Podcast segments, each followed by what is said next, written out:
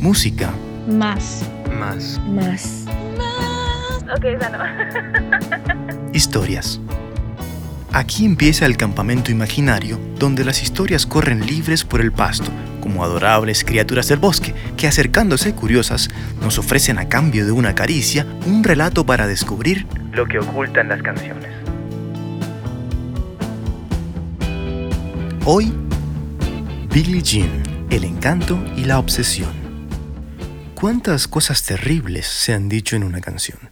cuántas historias trágicas se presentaron líricamente ante los oídos de una población hambrienta de realidad, pero también de sabrosura. Parece de coincidencia que las canciones más exitosas de las que hasta ahora hemos hablado aquí tienen una historia más oscura de lo que parece en la superficie. Claro, cuando estás ocupado con esa labor física, mecánica y emocional que llaman bailar, no te detienes a pensar en la letra, ¿O vas a negar que alguna vez cantaste a todo pulmón una canción de despecho con escenario de cantina, desolación bajo la lluvia o algo similar? Seguro te gozaste en la pista de baile, sala, living o terraza de la casa, los siete minutos de una canción acerca de un doble homicidio, un abandono o un engaño. Pero no es coincidencia porque la voluntad del cuerpo que siente la música no se activa simultáneamente con la razón lógica que, con lupa mental, escarba la letra de una canción. El encanto. El fenómeno de la desconexión aparente entre la historia y la música se hace presente una vez más, y de gran manera, en Billie Jean, uno de los éxitos atemporales más recordados de Michael Jackson, de esos que te hackean el cerebro y te hacen cantar involuntariamente el resto de la estrofa, un éxito instantáneo con nombre de mujer. Billie Jean salió a la luz de la radio en 1983 como el segundo sencillo del álbum Thriller, la legendaria producción que se treparía al primer puesto de las listas estadounidenses y se quedaría a vivir ahí durante 37 semanas, convirtiéndose en el álbum más vendido de la historia y en el trabajo insignia de Michael. Como sencillo, Billie Jean tuvo sus propios méritos. Con su mezcla de disco, RB, funk y dance, tuvo cama y provisiones para acampar en la cumbre de las listas del Reino Unido, Canadá, Francia, Suiza y Bélgica, además de mantenerse cerca de la cima en muchos otros países. La canción, además, dio paso al nacimiento del icónico guante blanco, que al principio era un simple guante de algodón estilizado, y a la versión refinada que Michael hiciese del paso de baile conocido desde los años 30 como The Backslide o The Boss, pero que después de Billie Jean sería mundialmente conocido como The Moonwalk. Ganó Grammys, American Music Awards, estuvo en listas de The Rolling Stone y de la BBC, pero sobre todo se ganó nuestros afectos de por vida. La obsesión.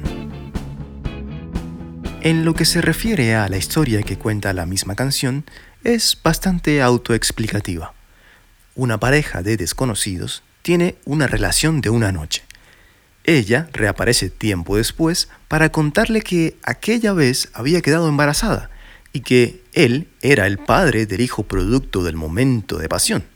El presunto papá niega los cargos, pero se recuerda a sí mismo que hay que tener cuidado, no andar rompiendo corazones y siempre pensar dos veces. Pero la historia, o las versiones de la historia que se esconden detrás de una fachada de mega hit, nos recuerdan que siempre hay algo más allá de las luces, el escenario y el glamour. Los hermanos eran ídolos. Sin llegar todavía a los seis años, Michael se incorpora a una banda que tres de sus hermanos habían empezado en los 60, The Jackson Five, conformado por, ya lo sabes, cinco hermanos. Dentro de esta formación, los chicos fueron creciendo, ganaron concursos, grabaron álbumes y produjeron grandes hits como ABC. Entonces Michael, que era el menor de todos, empieza a ver cómo a sus hermanos, ya luciendo el título de celebridades, les empezaron a llover las promesas de amor. A la salida de los conciertos, fanáticas persistentes acechaban buscando pasar un momento íntimo con los artistas. En algunos casos, cegadas por el fanatismo que les generaba la magnética personalidad de escenario de los hermanos, llegaban a jurar que alguno de ellos era el padre de sus hijos. Años después, y con eso en mente, Michael reflexiona sobre las anécdotas y escribe Billie Jean, no refiriéndose a una persona real, sino a la idea de la chica obsesiva. Pero tú no viniste a escuchar la versión ligera de la historia, si es que se le puede llamar ligero al fanatismo descontrolado. Viniste por el drama. Una versión más oscura. J. Randy Taraborelli, el escritor de la biografía de Michael, dice que la inspiración sí pudo venir de una chica en particular. Cuenta que no era inusual para la superestrella recibir cartas de mujeres jurando ser las madres de algún hijo suyo, pero que en 1981 llega a su buzón una carta difícil de ignorar. En ella, la chica obsesiva decía que Jackson era el padre de uno de sus gemelos. Piénsalo un momento y después te ríes. Ridículo, sin duda, una broma tendría que ser. Pero las cartas siguieron llegando, insistiendo en cada una que lo amaba y que quería estar con él. Lo reprendía reclamándole que cómo era posible que fuera capaz de ignorar a su propia sangre. Estas cartas llegaron a afectar sus nervios, manifestándose a veces en forma de pesadillas. La situación fue subiendo de intensidad, pero sin cambiar el formato. Seguían siendo solo cartas, perturbadoras, pero papel al fin y al cabo. Hasta que un día Michael recibe un paquete. En él había una foto de su fanática y una pistola con instrucciones. Debía usarla para quitarse la vida en un día y hora específicos. Ella habría de hacer lo mismo, primero con el bebé y luego con ella. De esta manera podrían los tres trascender a la siguiente vida espiritualmente y estar juntos para siempre. Al parecer, luego se supo que la mujer había sido internada en un hospital psiquiátrico. Tu carro está en llamas. Drama aparte, oficialmente y ante las cámaras, Michael se mantuvo en el lado que más desarma a los curiosos como nosotros. Simplemente decía que uno no piensa en la música cuando la está creando, sino que la siente. Que Billie Jean llegó a él desde arriba, implicando que una fuerza divina habría determinado que era su turno de tomar el camino a la grandeza y que esta canción sería el vehículo que lo llevaría hasta ella. Cuando escribió la letra, no estaba pensando en las palabras exactas, simplemente le fueron llegando. La característica línea de abajo le vino a la mente mientras iba conduciendo por una autopista. Tan absorbido iba que no se dio cuenta que su carro iba botando humo por todos lados y solo se detuvo cuando alguien en una moto pasó por el lado y le dijo, Tu carro está en llamas.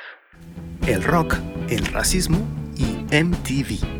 Michael venía consolidando su carrera con pasos largos y Billie Jean fue un impulso de cohete directo a las estrellas. Sin embargo, Después de producir un videoclip de alto calibre, con un performance inolvidable y un camino de baldosas que brillaban al pisarlas, MTV se negaba a reproducir el video. Al parecer, a la cadena le parecía que la música negra no era suficientemente rock. Entonces llega un tipo llamado Walter Jetnikoff, presidente de la disquera que producía a Michael, y pegando el grito en el cielo, confronta al canal diciendo que retiraría todos los videos de sus artistas que estuviesen al aire en MTV, que nunca publicaría nada más con ellos y que además los acusaría públicamente por discriminación racial. El grito fue tan fuerte que no solo hizo que Billie Jean entrara en la lista de alta rotación, sino que cambió el curso de MTV, borrando los prejuicios y abriéndole las puertas a la diversidad en la música. 10 millones de copias después. El videoclip dio un impulso nuevo al álbum, el cual logró vender otras 10 millones de copias mientras el resto de nosotros nos pegábamos a la pantalla del televisor a ver cómo el mundo cambiaba ante nuestros ojos, sin pensar que detrás de tan pegajosa melodía, la historia de un amor obsesivo se convertía en mujer para enseñarnos que, aunque estemos hablando de un problema serio, en la pista de baile, todo se olvida.